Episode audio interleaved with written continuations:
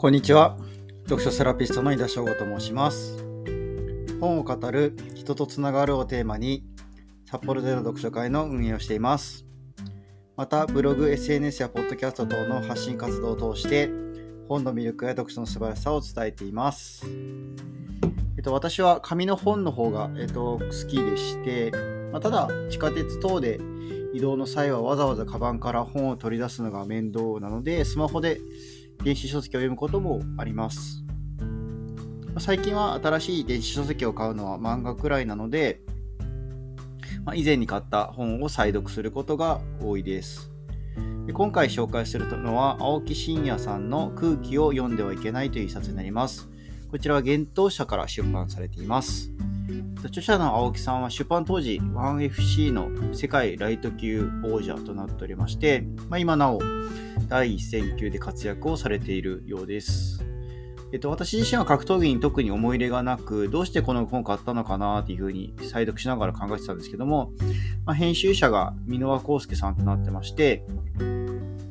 まあ、著者さんをメインに本を買うのはもちろん多いんですけども、最近は編集者さんが誰かなっていったところで本を選ぶことも多くなってきました。ま、この本を買ったのはその走りだったように私の中では思っております。本の内容についてなんですけども、格闘技の世界でやっぱり活躍していくのはなかなか大変な道です。多くの方がアルバイトを掛け持ちしながらやっていることは素人の私でも知っていることでもあります。まあ、格闘技のチャンピオンになっても生活が保障されていることはないです。まあ、その過酷な環境下で生きていく、まあ、生き延びていくためには何が必要かってところなんですけども、まあ、それは周りに流されずに自分の信念を持って判断して、まあ、生きていくことだと感じました。まあ、業界の慣習を疑ってみることも大切ですし、まあ、おごったりおごられたりっていうのは本当に必要なのかなですとか、まあ、あとは、えっと、試合のセコンドについてもらった時にのお礼の、お礼というかその謝礼のお金をなあなあにしていいのかっていうのが、他がそうしてるから自分もそうするのではなく、自分が納得した上で行動するっていうのはやっぱり大事なことだと思います。まあ、その中で時として人から空気が読めないやつと後ろ指を刺されることもあるかと思います。まあ、しかしそこで自分の考えを曲げて行動し、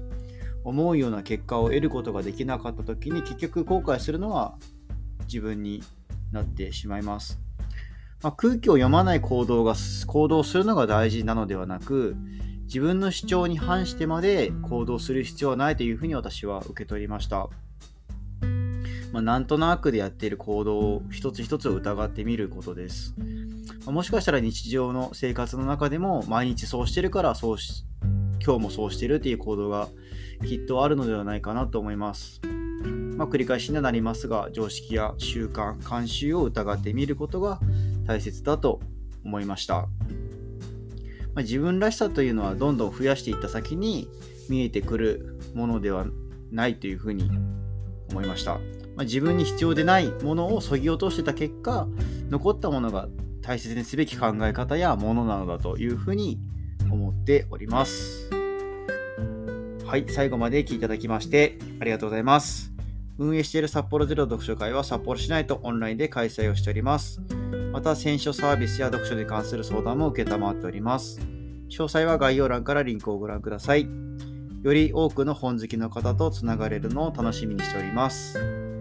また次回も楽しみにしていてください。読書セラピストの井田翔吾でした。